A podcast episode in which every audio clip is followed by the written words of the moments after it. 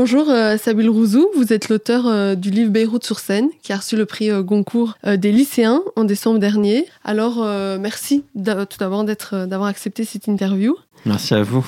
Alors pour commencer, comment on commence un livre quand on veut écrire une autobiographie comme la vôtre? Alors je sais que oui, tout le monde dit que c'est une autobiographie, maintenant j'ai commencé à le dire, mais c'est vrai que c'est pas vrai, c'est plutôt de l'autofiction. Mais comment on commence ce livre? Ce livre, il est né de, de plusieurs envies différentes. La première, c'était ça a commencé a 6 ans parce que j'ai découvert mes photos de famille euh, et particulièrement les photos de mes parents dans les années 80 à Paris et aussi euh, bah, les photos de la guerre de, de mes oncles qui étaient euh, au Liban, mais aussi de mes parents qui retournaient au Liban et qui voyaient la ville en ruine, particulièrement Beyrouth, et qui se prenaient en photo dedans.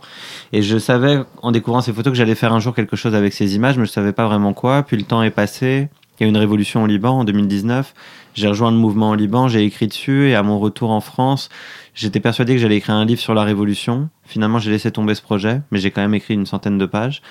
Euh, ensuite, j'ai voulu retraverser la guerre du Liban de 75 à 91. Euh, je suis né en 88 et, euh, et donc cette guerre-là, mes parents se sont exilés de cette guerre-là et, voilà, je crois que tous les gens de ma génération encore, on est un peu, on a besoin de savoir, on a besoin de comprendre euh, qu'est-ce que c'est que cette guerre? Enfin, on a envie, on a besoin de la re-raconter même quand on est écrivain. Et je l'avais raconté au début euh, autour de l'histoire d'un politicien, euh, Jumlat, un politicien de Ruse. Et j'avais écrit plus de 200 pages dessus et je l'avais envoyé à une amie qui vit au Liban qui m'a tout de suite dit euh, Mais pourquoi tu racontes la vie de ces gens-là? Ces gens-là sont encore au pouvoir aujourd'hui. pourquoi tu parles d'eux? Et j'ai réalisé qu'elle avait raison.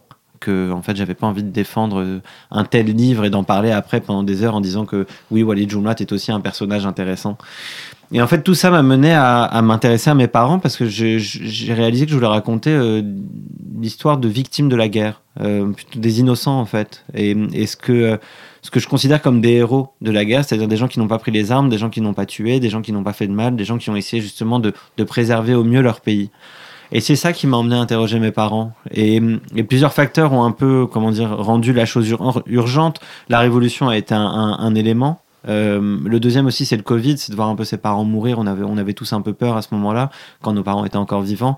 Et donc, je crois que j'ai ressenti le besoin à ce moment-là de me dire, ok, mais si tu prends pas ton micro et tu vas maintenant pour euh, les interroger, cette histoire-là, tu la connaîtras pas. Leur histoire, tu vas pas la connaître, et la tienne non plus, en fait. Donc euh, voilà. Après, c'est venu assez naturellement. Et justement, euh, au milieu d'un chapitre sur votre qui parle de votre premier voyage au Liban, s'est glissé une phrase en arabe, Est-ce que ce livre c'est une déclaration à vos parents? Ouais, c'est une déclaration d'amour, c'est un hommage à leur histoire. Je pense que c'est un hommage à leur histoire et à, tous ceux qui sont retrouvés exilés de cette guerre-là. Et, même à toutes les personnes qui ressentent ce parcours-là, même s'ils sont pas libanais, voilà, des, des, exilés de la guerre ou des exilés économiques, c'est vraiment euh, un hommage à des gens qui, qui, qui ont fait ce qu'ils ont pu dans la vie, qui ont subi la grande histoire, qui ont vu leur rêve de jeunesse se briser totalement. Et ces gens-là, c'est mes parents. Euh, et c'est vrai que oui, c'est une déclaration d'amour aussi parce qu'en faisant ce choix-là, et en, et en annulant leurs rêves, on va dire, en laissant tomber leurs rêves, ils m'ont permis de, de, réaliser le mien. C'est-à-dire qu'ils m'ont fait une vie en, en, à Paris. Je suis né à Paris, j'ai grandi à Paris. Aujourd'hui, j'ai la chance d'avoir ce passeport français qui fait que je suis pas bloqué comme plein d'amis libanais à moi au Liban. Euh, impossible d'obtenir un visa pour aller ailleurs, en train de subir le, la crise économique de plein fouet, euh, la double explosion du port, etc., etc.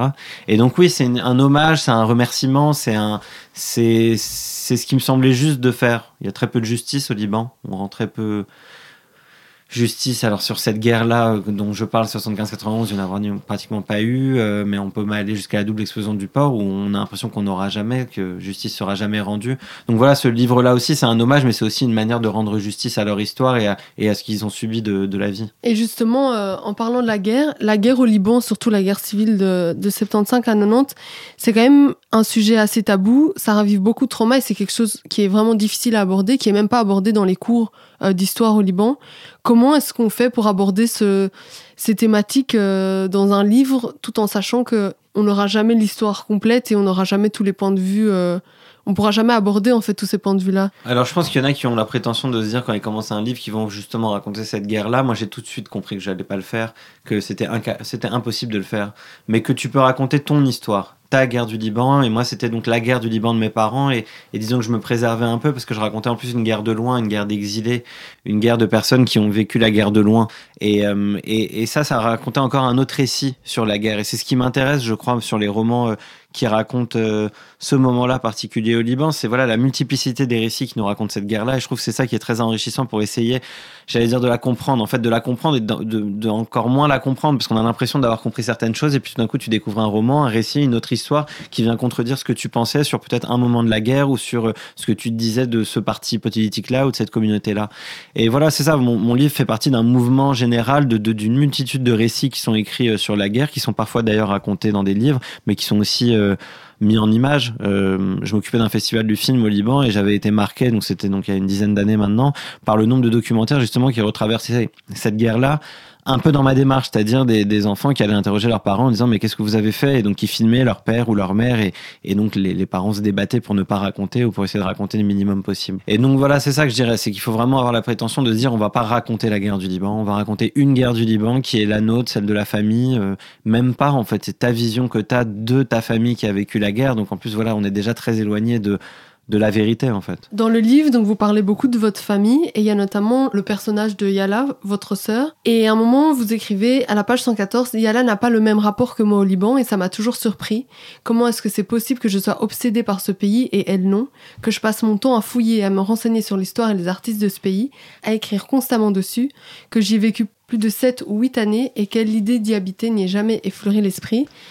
Comment est-ce que vous vivez justement cette différence euh, et comment expliquer le fait que dans une même famille, au final, ayant reçu la même éducation, le Liban soit, euh, soit autant un sujet euh, dans votre vie à vous? Bah, encore une fois, je crois que après c'est un truc, c'est un truc d'écrivain. Fin des fois d'écrivain. Je crois que ça s'explique pas et, et, je le dis à un moment aussi dans le livre. Elle dit à un moment, euh, Yala dit, les parents et toi, vous êtes des déracinés. Et elle le dit en disant qu'elle ne l'est pas.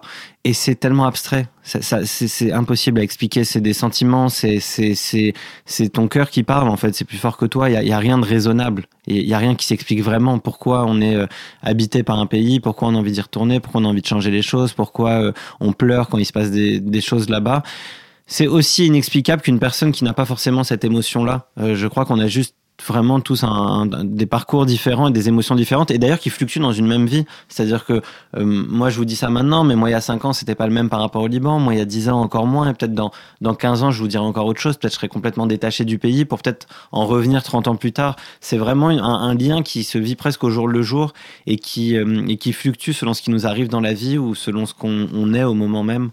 Et, euh, et, quand je raconte aussi la différence avec cette sœur, c'est que je voulais aussi raconter qu'il n'y a pas une bonne, une mauvaise façon d'être libanais. Elle n'a pas plus raison que j'ai tort. Ou, enfin, voilà, elle le vit comme ça, je le vis comme ça, et c'est très bien comme ça. Elle est tout autant libanaise que je le suis, euh, mais chacun le vit très différemment. Et, c'était aussi pour déconstruire toute cette question d'identité. Je pense dans mon livre, on, voit vraiment une, pluralité de, personnes, de générations différentes, qui vivent leur façon d'être libanais, mais vraiment de manière, ils sont vraiment aux antipodes, aux extrêmes. Je pense à il y a Yala et moi, qui est un exemple qui est vraiment aux, extrêmes, mais il y a aussi euh, ma sœur et son frère Habib, son petit frère, qui lui écrit en plein milieu de la guerre. Euh, je vais mal le citer, mais euh, je, je sais pas comment tu fais, ma sœur, mais moi, vivre loin de cette guerre-là, loin du Liban, alors que justement il y a des bombes et que tout, que tout explose, c'est impossible pour lui. Il a vécu en URSS pendant quelques temps et c'était trop dur pour lui et, et, et, rien pour rien au monde il requittera ce pays de nouveau alors que ma mère qui est tout autant attachée que lui au Liban qui est parfaitement libanaise, qui, qui, est, qui est complètement baignée dans cette culture-là, a vécu loin pendant 45 ans. Et encore une fois, il n'y a pas une, une, bonne façon de vivre cette libanité-là ou ce lien au pays. C'est juste, je crois que chacun fait comme il peut aussi. Et c'est ce livre, c'est un moyen pour vous d'exprimer aussi la manière dont vous accueillez cette, euh, votre côté, votre euh, origine libanaise? Ouais, en tout cas en racontant l'histoire des parents, en racontant leur exil, je, je pensais esquisser une réponse de mon attachement à ce pays-là. Voilà, c'est quand tu racontes l'histoire de tes parents, de ta famille, d'un pays et qui est, qui est le tien en particulier, tu, tu, tu voilà, tu, tu montres une attache très forte et, et, une distance aussi un peu parfois. Je, le, dis dans le livre, je, suis très distancié par rapport à certains sujets, même par rapport à certains moments où je sens que je, suis un Libanais un peu à côté ou, autre, ou, euh, mais, comme d'autres, hein, ceux, de la diaspora généralement, euh, quand on est né ailleurs ou qu'on est parti d'ailleurs, euh, bah on devient forcément un peu différent. Il y a quelque chose qui se brise, qui est intéressant. En tout cas, euh, peut-être il y en a qui le vivent très mal au quotidien. Euh, en tant qu'objet littéraire, objet artistique à créer, c'est très bien d'être un peu de, à côté.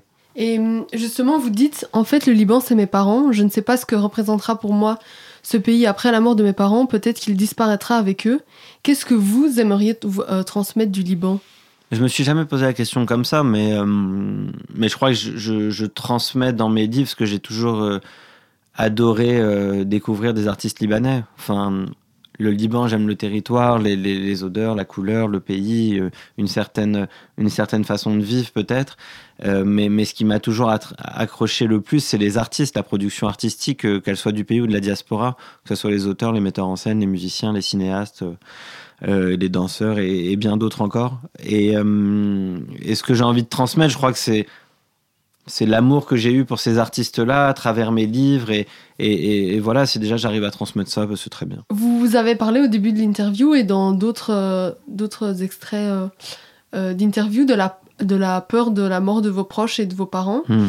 Est-ce que vous pensez que c'est aussi un sentiment lié justement à cette, à cette histoire, à cette guerre du pays? Non, ça je crois que c'est un sentiment général d'avoir peur de perdre ses parents, c'est quelque chose de, que je retrouve un peu chez tout le monde. Après, il y en a où c'est plus accentué que d'autres. Euh, moi, c'est vrai que sujet, le sujet de la mort aussi, en plus, j'allais dire, c'est bizarre de dire ça, mais il me passionne. Enfin, c'est un vrai sujet de, de, de travail artistique, littéraire. Euh, euh même quand je m'intéresse à des photographes, je, je, trouve ça toujours intéressant quand on, on travaille sur ces sujets-là. Donc, euh, je pense que ça m'habite et donc ça me travaille forcément encore plus avec les parents. Euh, je crois que le Covid a vraiment exacerbé en plus notre peur de la mort. Euh, mais je crois pas que ce soit lié à la guerre, non. Euh, sachant qu'ils sont plus au Liban. Par contre, je peux dire que ma compagne qui a ses parents aujourd'hui au Liban, euh, oui, elle a peur de voir ses parents mourir. Là, il y a eu le tremblement de terre, il y en a eu un, second là il y a pas longtemps. Euh, et, c'est vrai que c'est une phrase maintenant qui commence à me répéter. C'est donc après la crise économique, l'explosion du port qui était complètement délirante, où ses parents étaient là-bas et donc ils auraient pu mourir parce qu'ils étaient en plus en plein milieu de Beyrouth.